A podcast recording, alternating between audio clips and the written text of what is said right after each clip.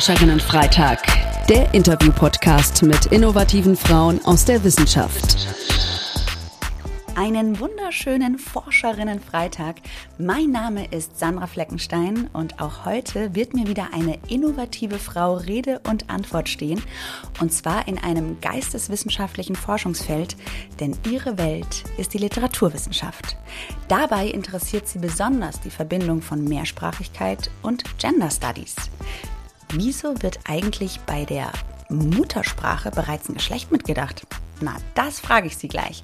Herzlich willkommen, Doktorin Marilia Jönk. Hi, schön, dass du da bist. Vielen Dank, ich freue mich sehr. Ich mich auch. Und bevor wir äh, gleich in deine Forschung thematisch einsteigen, magst du dich erstmal mit drei Hashtags beschreiben? drei Hashtags. Ähm, tatsächlich bin ich gar nicht mehr auf Twitter, aber äh, deshalb denke ich gar nicht mehr so in Hashtags. Aber ähm, wenn ich meine Hashtags, meine, meine Lieblings-Hashtags, die ich vorher benutzt habe, nennen würde, dann wäre das bestimmt Women's Writers, ähm, Mehrsprachigkeit und äh, Forschung, vielleicht ganz äh, langweilig. Ähm, aber das sind doch die ersten drei, die mir jetzt spontan einfallen. Super, dann lass uns gleich deinen letzten Hashtag aufgreifen und in deine Forschung springen. Du bist wissenschaftliche Mitarbeiterin am Institut für allgemeine und vergleichende Literaturwissenschaft an der Goethe-Universität in Frankfurt mhm. und du hast in romanistische Literaturwissenschaft an der Humboldt-Uni in Berlin promoviert. Mhm. Erstmal so allgemein, welche Arten von Literaturwissenschaften kann man denn überhaupt studieren, falls jetzt HörerInnen zuhören, die sich wirklich gerade damit beschäftigen und überlegen, ob das mhm. was für sie sein könnte? Mhm. Also ganz klassisch ähm, sind eigentlich die äh, größeren Philologien, also zum Beispiel die Germanistik, die Anglistik, die Romanistik. Dann gibt es noch kleinere Fächer, Skandinavistik und Slavistik. Man könnte also schon mal, wenn man bestimmte sprachliche Präferenzen hat, schauen, okay, mich interessieren vielleicht eher die ähm, anglophonen Literaturen oder ähm, ich, bin, ich begeistere mich sehr für das Französisch, für das Spanische. Wenn man aber eine dieser Philologien studiert, hat man auch ähm, Linguistik mit dabei, also nicht nur Literaturwissenschaft. Und die Linguistik, das ist nochmal ein ganz anderes Feld, wo man auch ganz anders denkt. Ähm, das heißt, wenn man nur Literaturwissenschaft studieren möchte, gibt es Studiengänge wie zum Beispiel die allgemeine und vergleichende Literaturwissenschaft und auch Studiengänge, die vielleicht einen anderen Namen haben, also europäische Literaturen zum Beispiel Ganz äh, selten hat man vielleicht auch einen Fokus auf Gegenwartsliteratur. In Berlin gibt es da so einen Studiengang. Also es gibt dann je nach Uni auch bestimmte Präferenzen. Ähm, ja, aber die allgemeine und vergleichende Literaturwissenschaft wäre da schon eins der etablierteren oder bekannteren ähm, Fächer. Und ein Unterschied ist aber auch, dass man bei uns nicht auf Lehramt studiert. Ähm, also wenn man jetzt Germanistik wählt, dann ist es eben häufig so, dass ähm, man äh, das Berufsziel Lehrerin, Lehrer hat. Und das ist bei uns eben nicht der Fall. Verstehe. Ich merke jetzt schon, wenn du über Literaturwissenschaft sprichst, spüre ich da so eine Leidenschaft und so ein Funkeln in deinen Augen. Ähm, was fasziniert dich denn so an Literaturwissenschaft? Hm. Also ich glaube, ähm, für mich ist es natürlich äh, das Grundlegendste, dass ich es liebe zu lesen und ähm, dass, es, dass ich auch ähm, dass, dass ich es liebe, über Texte weiter nachzudenken und über die Sprache nachzudenken, mich darin zu vertiefen, ähm, über, ja, über einzelne Wörter vielleicht auch ähm, weiter nachzudenken. Und ähm, das ist für mich das Faszinierende und natürlich auch, dass man ähm, in unterschiedliche Welten eintaucht. Also jeder, jeder Text ist ja eine eigene Erfahrungswelt, die einem da ähm, begegnet und das finde ich faszinierend. Ähm, und natürlich auch die Komponente ähm, ähm, der Vielsprachigkeit. Also wenn man eben auch nicht nur auf Deutsch liest, sondern auf anderen Sprachen, dann taucht man ja auch immer in andere Sprachwelten ein. Und das finde ich einfach ähm, faszinierend und ich liebe es auch einfach über Literatur nachzudenken und darüber zu sprechen. Das spürt man auf jeden Fall mit jedem Satz, den du sagst. Mm, kommen wir jetzt mal konkreter, dann jetzt Step by Step in deine, in deine Forschung rein. Wie erklärst du deinem Kind, woran du gerade forschst? ähm, also tatsächlich sind meine Kinder noch so klein, dass ich dir das, äh, glaube ich, äh, noch gar nicht erklären kann, weil die erst anderthalb sind. Ich habe Zwillinge. Ähm, und äh, wenn ich es aber einem Kind erklären würde, das jetzt vielleicht vier ist oder fünf oder sechs, dann würde ich sagen, ich interessiere mich für Geschlecht ähm, und würde sagen, okay, es es macht in unserer Welt leider noch einen Unterschied, ob man ein Mädchen ist oder ein Junge ist. Ähm, so würde ich also versuchen, äh, Geschlecht äh, zu erklären. Und ähm, auf der anderen Seite interessiere ich mich dafür, ähm, für äh, die Mehrsprachigkeit. Und da würde ich jetzt meinen Kindern, die auch zweisprachig sind, erklären, es macht jetzt einen Unterschied, ob ihr in Mamas Sprache oder Papas Sprache sprecht. Und Mama inter interessiert sich für diese zwei äh, unterschiedlichen Felder. Also es wäre sehr schwierig, glaube ich, das einem Kind äh, zu erklären. Ähm, in deinem konkreten ja. Beispiel, was, was ist bei dir die Mamasprache, was ist die Papasprache? Bei mir ist es das Deutsche, weil ich mit denen äh, Deutsch spreche und mein Mann spricht mit denen Portugiesisch. Ähm, das genau. heißt, sie wachsen auch mehrsprachig schon auf. Genau, ja. Mhm. Okay, da äh, würde ich gerne noch mal jetzt äh, näher und tiefer reingehen. Mhm. Ähm, beziehungsweise eine Frage erstmal vorab, weil du hast ja einen Schwerpunkt auf translinguale Autorin des 18. Jahrhunderts ne, in mhm. deinem Forschungsfeld. Das wäre natürlich äh, zu heftig, das einem Kind jetzt zu erklären, das ist klar. Mhm. Erstmal, bevor wir auf die Mehrsprachigkeit kommen, die ja wirklich sehr, sehr wichtig ist in deiner Forschung, wie bist du drauf gekommen, historische Autorinnen zu untersuchen. Also ich würde mhm. gerne erstmal auf diesen historischen ähm, mhm. Aspekt kommen oder eingehen und dann auf die Mehrsprachigkeit. Mhm. Also gerade bei den Themen, die mich interessieren, ähm, jetzt im Moment, nämlich Gender und Mehrsprachigkeit, ist es so, dass man, wenn man die hört, vor allem an moderne Literatur denkt. Ähm, und weil es natürlich auch Themen sind, die im Moment sehr präsent sind. Und man denkt an Phänomene wie Migration beispielsweise. Also sehr, ja, Phänomene, die wir sehr mit, äh, mit der Moderne assoziieren. Und da war jetzt erstmal mein, äh, mein Ansatz, ähm, zu sagen, okay, es ist, das ist aber ein Phänomen, das es immer schon gab. Ähm, und ähm, gerade das 18. Jahrhundert eignet sich besonders gut dafür, diese Zusammenhänge aufzuzeigen. Also unser Blick ist eigentlich sehr vom 19. Jahrhundert beeinflusst, weil es da eben auch so ein Ideal gab, der Einsprachigkeit und in der Muttersprache zu schreiben. Und das gilt aber gar nicht für die äh, europäische Geschichte vor dem 19. Jahrhundert, wo das eben ganz und gar nicht der Fall war oder als ein Ideal ähm, gepredigt wurde. Und deshalb ist eben auch mein Ansatz zu zeigen, okay, die Geschichte der Mehrsprachigkeit ist sehr viel älter und daran sollten wir uns auch erinnern, ähm, dass eben ähm, das keine modernen Phänomene sind. Du hast eben gesagt, gerade das 18. Jahrhundert ähm, ja, eignet sich besonders gut, auch Mehrsprachigkeit mhm. äh, zu, oder, ne, zu untersuchen. Kannst du uns da so einen Hinweis geben? Mhm. Wieso genau das 18. Ja. Jahrhundert? Ja, also es ist ja davor in der ähm, frühen Neuzeit und im Mittelalter in Europa so, dass man die Dominanz des Lateinischen hat, dass man also eine Sprache hat, in der die Gelehrten miteinander korrespondieren können, eine Lingua franca sozusagen. Und im 18. Jahrhundert etablieren sich noch stärker die Volkssprachen. Also es bekommt, es ist einfach noch äh, normaler, dass man eben auch Französisch schreibt und eben nicht mehr auf Latein. Das heißt, äh, da gibt es eine andere ähm, Virulenz und Notwendigkeiten, auch andere Fremdsprachen zu lernen. Ähm, und ähm, das ist also der erste Ansatzpunkt, aber auch wenn man von, den, äh, von dem Aspekt des Geschlechtlichen her denkt, dann ist das 18. Jahrhundert besonders wichtig, weil wir nämlich in der Zeit sind, in der über Frauenrechte ganz viel debattiert wird. Natürlich auch im Zuge der Französischen Revolution. Eine Zeit, in der viele Frauen auch anfangen ähm, zu schreiben ähm, oder als Übersetzerin tätig zu sein. Das heißt, diese beiden Komplexe kommen da ähm, gut zusammen. Ähm, ich will aber gar nicht sagen, dass man nicht auch ähm, diese, diese Zusammenhänge in der, im 16. Jahrhundert sich vielleicht anschauen könnte oder natürlich auch ähm, in der Moderne. Also das würde mich auch interessieren, äh, wie da Mehrsprachigkeit und Geschlecht zusammenhängen. Und das war eigentlich auch äh, mein Ansatzpunkt, als ich begonnen habe, mich mit dem Thema zu beschäftigen, dass man eben auch in der Gegenwartsliteratur Beispiele findet, wo das beides zusammenkommt und zusammengedacht wird. Mhm. Mm, kannst du uns mal äh, deine Forschung vielleicht auch an so einem konkreteren Beispiel erklären? Mhm, mhm. Also ich würde als äh, konkretes Beispiel eine spanische Übersetzerin anführen. Die Ines Heuss y Blake ist ihr Name sehr, sehr unbekannt, wie alle ähm, Frauen, mit denen ich mich zurzeit beschäftige. Und ähm, Ines Joyce Blake übersetzte eine philosophische Erzählung aus dem Englischen ins Spanische, was schon mal in der Zeit sehr außergewöhnlich war, weil das Englische keine weit verbreitete Sprache im 18. Jahrhundert in Spanien war.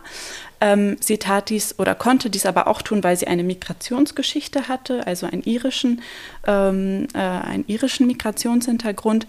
Und ähm, in dieser Übersetzung veröffentlichte sich auch ein Essay, den sie verfasst hatte. Ähm, dieser Essay heißt auf Spanisch Apología de las Mujeres, Apologie der Frauen. Das heißt, es war ein Essay, in dem sie ähm, Frauenrechte verteidigte. Und das ist natürlich interessant, dass man ähm, diese Übersetzung hat, ähm, in der eben Samuel Johnson, ein sehr bekannter ähm, britischer Autor, übersetzt wird und dann im Anhang noch diesen eigenen Text ähm, in dem es um emanzipatorische Forderungen geht. Das heißt, die Mehrsprachigkeit wird genutzt und das ist auch ähm, die These, die ich habe in meinem Projekt. Ähm, die wird genutzt für Verschiedenes und in diesem Fall ist es ähm, eine, eine Strategie, um sich an Debatten der Aufklärung zu beteiligen. Ich möchte aber auch zeigen, dass die Mehrsprachigkeit genutzt wird, um ähm, sich äh, eine eigene Gelehrsamkeit zu konstruieren. Es gibt zum Beispiel auch Übersetzungen, wo wir ganz viele Fußnoten haben, die von den Übersetzerinnen eingefügt, eingefügt werden und ähm, durch die der Text kommentiert wird. Das heißt, man versucht eigentlich eine Art Literaturwissenschaft zu betreiben. Also was ich jetzt heute eigentlich mache, ähm, wird in diese Fußnoten verlagert und ähm, auch als eine Strategie, um eine weibliche Community, gelehrte Community zu erschaffen und mit anderen Frauen in Austausch zu treten. Ähm, und das Beispiel, was ich jetzt als erstes genannt habe von dieser spanischen Übersetzerin, wäre eben ähm, ein Beispiel für das Nutzen einer Übersetzung ähm, als Strategie, um sich eben an Debatten der Aufklärung zu beteiligen ich bin fast ein bisschen sprachlos, äh, weil das was ist, was ich vorher, was mir gar nicht, ne? wenn man sich damit nicht beschäftigt, weiß man das gar nicht und ähm, finde ich super, super spannend. Äh, aus welchem Antrieb heraus hat sich denn dein Interesse für Mehrsprachigkeit entwickelt? Also ich gehe immer mhm. davon aus, dass du auch sehr für diese Themen natürlich brennst und mhm. ne, einstehst mhm. und äh, ich wollte jetzt einfach mhm. mal hören, gibt es da noch weitere Antriebe? Mhm. Ja, also ich bin selbst auch mehrsprachig. Ähm, das heißt, das ist natürlich äh, dann auch eine, ja, man wächst damit auf. Das ist was, was die gesamte Biografie prägt, den gesamten Lebensweg. Ähm, von daher habe ich da wahrscheinlich aufgrund dessen schon eine gewisse, vor, gewisse äh, Vorliebe für dieses Thema.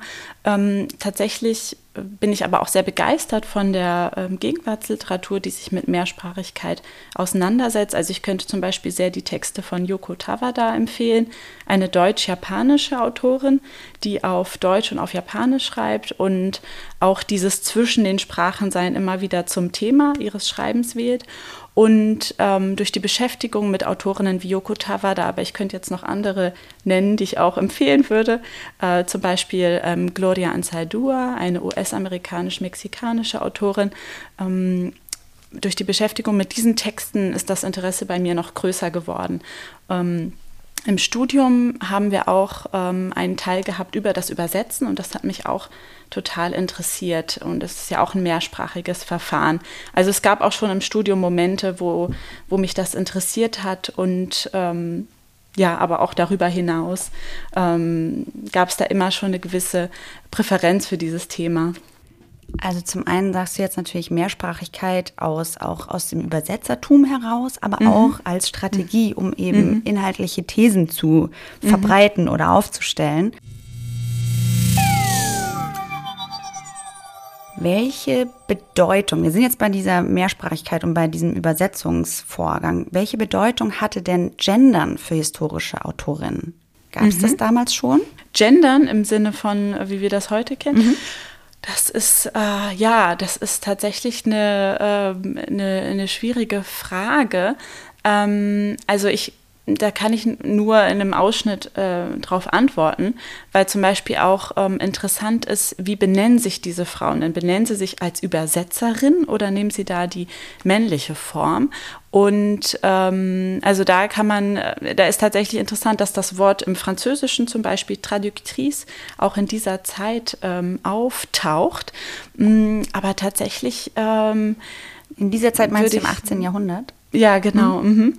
Ähm, tatsächlich ist das aber wirklich, ähm, ja, ich würde sagen, das ist eher eine moderne Debatte. Das muss man äh, schon so sagen, dass das ähm, da sind wir noch so weit von weg im 18. Jahrhundert, weil es erst überhaupt, ne, es geht um die Frage, wie kann ich überhaupt als Frau ähm, öffentlich in Erscheinung treten?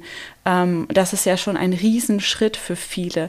Da kommt auch wieder das Übersetzen ähm, ins Spiel. Für viele Frauen war es eben so, dass sie zuerst diesen Raum der Übersetzung nutzen konnten. Der hatte eben nicht so viele Hürden, wie einen eigenen Text zu publizieren und häufig über das Übersetzen dann wiederum eigene Texte auch ähm, veröffentlicht haben. Aber man muss sich schon äh, vorstellen, dass das sehr große Hürden waren, ähm, die da bestritten wurden und ähm, ja, diese Frauen auch mit sehr großen Schwierigkeiten zu kämpfen hatten. Also wir sind da noch in ganz anderen, ähm, nicht, dass es heute einfach wäre, ne, aber wir sind da schon noch in ganz anderen ähm, Zusammenhängen. Ähm, von daher ist diese sprachliche Auseinandersetzung mit Geschlecht, Gendern beispielsweise, wie, ähm, wie es ja heute auch ähm, ja, eine sehr virulente Debatte ist, da sind wir noch recht weit von entfernt. Okay, ja wahrscheinlich ähm, korrigiere mich da gerne, wenn ich da jetzt in eine falsche Richtung denke. Aber du hast es gerade äh, angesprochen. Es war für die Frauen im 18. Jahrhundert ja schon eine Riesenhürde und Herausforderung, wahrscheinlich auch überhaupt als Frau aufzutreten in der Öffentlichkeit. Ähm, oder hatten die ähm, vorher auch, hatten Frauen vorher oft so männliche Synonyme, unter denen sie dann veröffentlicht hatten? Das kommt auch vor. Oder ähm, es wird, es wird äh, ganz anonym veröffentlicht. Ähm, das ist auch sehr, sehr häufig der Fall. Also ähm, man hat beispielsweise das Problem, also mit Autorinnen, mit denen ich mich zurzeit auch beschäftige, dass man in Briefwechseln herausliest, okay, die Frau hat anscheinend, diese bestimmte Autorin hat anscheinend an einer Übersetzung gearbeitet, aber man kann ihr die Übersetzung gar nicht mehr zuschreiben, weil man gar nicht weiß, es ist sehr schwierig nachzuweisen. Ähm, also man muss da sehr viel Spurensuche betreiben. Und selbst wenn man diese Spurensuche betreibt, dann ähm, ist es schwierig, da überhaupt ähm, zu sagen, okay, das wurde jetzt von der oder der Person veröffentlicht. In Ländern wie Spanien und Portugal haben wir auch noch die Inquisition in der Zeit. Das heißt, noch eine zusätzliche Hürde und Schwierigkeit. Von daher ähm, ja, gibt es eben sehr viele anonyme Übersetzungen auch. Das heißt, äh, im 18. Jahrhundert gab es natürlich noch äh, ganz andere Herausforderungen als heute. Und wenn ich dich richtig verstanden habe, ähm, ist so das, das Genderbewusstsein wirklich äh, zu gendern in Übersetzungstexten ist ähm, ein Phänomen der Neuzeit. Mhm, ja, mhm. okay. Mhm. an der Stelle provokante Frage. Hat Übersetzung ein Geschlecht? genau zu der Frage haben wir ähm, in Bamberg im letzten Jahr eine Podiumsdiskussion gehabt. Ähm, und ähm, ich würde sagen, ja, sie hat ein Geschlecht, wenn man sich zum Beispiel auch den Beruf der Übersetzerin anschaut. es ist natürlich jetzt, was ist Übersetzung? Also gehe ich jetzt sozusagen von der, eher von der Person aus oder gehe ich eher ähm, vom Prozess des Übersetzens aus? Aber ich würde sagen, ähm, es, es gibt da ein Geschlecht ähm, und man muss aber immer historisch auch schauen, in welcher, mit welchen Texten aus welcher Zeit arbeitet man. Aber klar, ne? also da könnte ich auch eine Kurzgeschichte empfehlen von äh, Yoko Tawada. Ähm, Gerne, wir packen das einfach alles in die Shownotes rein, deine ganzen Empfehlungen. Äh, die heißt Eine leere Flasche. Und da geht es um die Frage, wie drücke ich Geschlecht im Japanischen aus und wie drücke ich das im Deutschen aus. Und ähm, die Erzählfigur in diesem Essay, in dieser ja, Erzählung, sagt, dass sie das deutsche Ich als eine sehr große Befreiung empfunden habe, da es eben kein Geschlecht hat, anders als im Japanischen. Das bedeutet, klar, wenn wir über Sprache sprechen, dann ähm, sind wir mit äh, Pronomen, ähm, und all diesen Debatten immer schon in, in einer Geschlechtlichkeit. Und das hat natürlich, äh, es gibt natürlich signifikante Unterschiede zwischen den Sprachen, wie auch Geschlecht ausgedrückt wird und gedacht wird. Auch Länder oder Sprachen abhängig dann. Mhm, mhm. Mhm. Mm, wir haben gerade schon drüber gesprochen. Gendern ist ja mittlerweile endlich, kann man sagen, in der Mitte der Gesellschaft angekommen. Mm, hat es Auswirkungen auf deine Forschungsarbeit, die ja historisch geprägt ist? Also welche Auswirkungen hat das auf deine Arbeit jetzt heute, das Gendern der Neuzeit?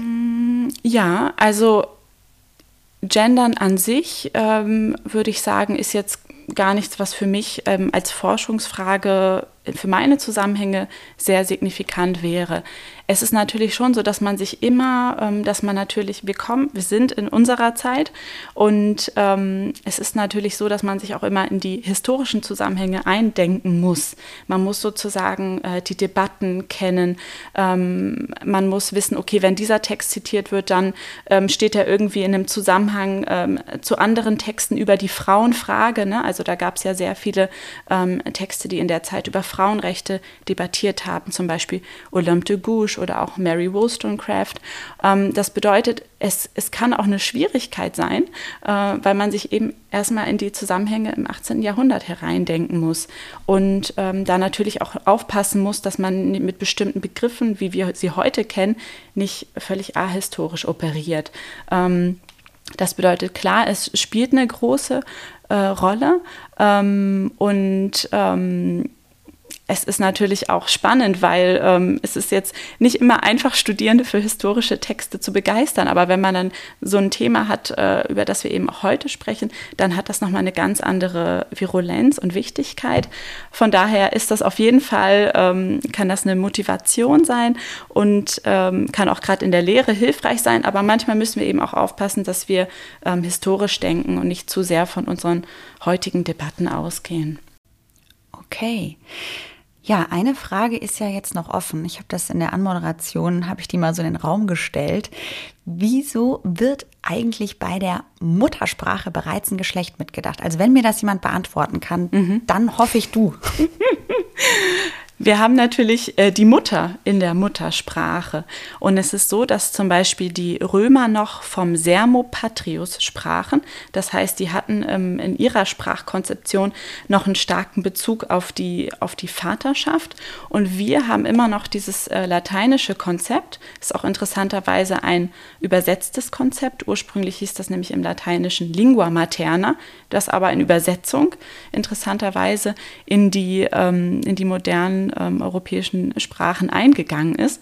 Das heißt, wir haben immer diesen sehr, sehr starken äh, Bezug zur Mutter, was natürlich eine Geschlechtlichkeit ist und auch ein biologischer Bezug. Da gibt es auch eine ganz tolle Studie zu, die ich äh, auch sehr empfehlen kann, äh, von Jasmin Yildiz, Beyond the Mother Tongue, wo es auch um diese Kritik eigentlich an diesem biologischen Sprachdenken geht. Ähm, und ähm, man muss sich eben auch fragen, was verbinden wir eigentlich mit der Muttersprache? Das ist ja, äh, wie gesagt, eine biologische Metapher, auch eine bestimmte Metapher, mit der wir ähm, vielleicht auch was Authentisches verbinden oder auch Sprache, ähm, ja, nicht als etwas äh, denken, das man vielleicht auch im Laufe des Lebens verändern kann. Seine Muttersprache kann man eigentlich in unserer äh, Konzeption nicht äh, ändern oder wechseln. Von daher ist natürlich über die Mutter eine sehr starke Gender-Dimension da enthalten. Und es gibt viele, die auch eher von Hauptsprache heutzutage sprechen würden. Interessant. Ja, Marilia, wir sind schon am Ende angekommen. Es ging sehr schnell. Es ja. ging sehr schnell, wie, wie erwartet. Und eine letzte Frage habe ich noch an dich, nämlich, hm, was möchtest du deinem jüngeren Ich, das sich vielleicht gerade am Anfang des Studiums befindet, was möchtest du dem mit auf den Weg geben? Also ich würde meinem jüngeren Ich äh, vielleicht gar nichts anderes raten, als ich mir jetzt im Moment auch immer äh, versuche, also Dinge, die ich mir im Moment immer versuche zu sagen. Ähm, das eine ist ähm, positiv denken und optimistisch denken. Ähm, zum anderen auch in der Gegenwart sein. Also klar, wir machen immer unsere Pläne und wir denken an den nächsten Schritt, aber ähm, trotzdem ist es wichtig, immer im Moment auch zu bleiben und in der Gegenwart zu bleiben und zu schauen, okay, was mache ich jetzt eigentlich und ähm, was sind meine Pläne für die nächste Zeit. Und ähm, zuletzt äh, auch weniger Perfektionismus wagen und pragmatischer sein. Äh, das ist auch etwas, was ich aus der Beschäftigung mit äh, Mehrsprachigkeit und äh, mit der Literatur, mit mehrsprachiger Literatur empfehlen würde. Vielen Dank für deine Empfehlung. Und wenn eine Forscherin, die sich mit historischen Autorinnen beschäftigt, uns empfiehlt, in der Gegenwart zu sein, dann nehmen wir das natürlich gerne an. Äh, ja, vielen Dank, Marilia, für die Einblicke in deine Forschungswelt und dass du uns heute mal in die Literaturwissenschaft mitgenommen hast. Alles Gute für dich, weiterhin viel Erfolg und Freude und äh, Leidenschaft, die du ja so rüberbringst, äh, weiterhin beim Forschen. Äh, und euch da draußen wünsche ich natürlich auch viel Freude bei allem, was ihr so macht. Und wenn ihr mögt, dann hören wir uns nächsten Freitag wieder. Das wiederum würde uns viel Freude bereiten. Unter dem Motto Frauen inspirieren Frauen möchten wir euch heute noch eine Podcast-Empfehlung ans Herz legen. Der Female Experts Podcast mit Kinga Bartschak. Ihr Podcast ist ein Ort, an dem Frauen zusammenkommen und voneinander lernen können. Zusammen mit ihren Interviewgästinnen spricht Kinga über Themen wie den Gender Pay Gap, die Stärkung von Frauenrechten, Finanzmythen und über zahlreiche Business-Ideen, damit Frauen durch Geschichten und Lehren ermutigt werden, ihre eigenen großen Träume und Ziele zu verfolgen. Wir verlinken euch den Podcast natürlich in den Show Notes und freuen uns, wenn ihr uns auf Social Media folgt. Hashtag innovative Frauen.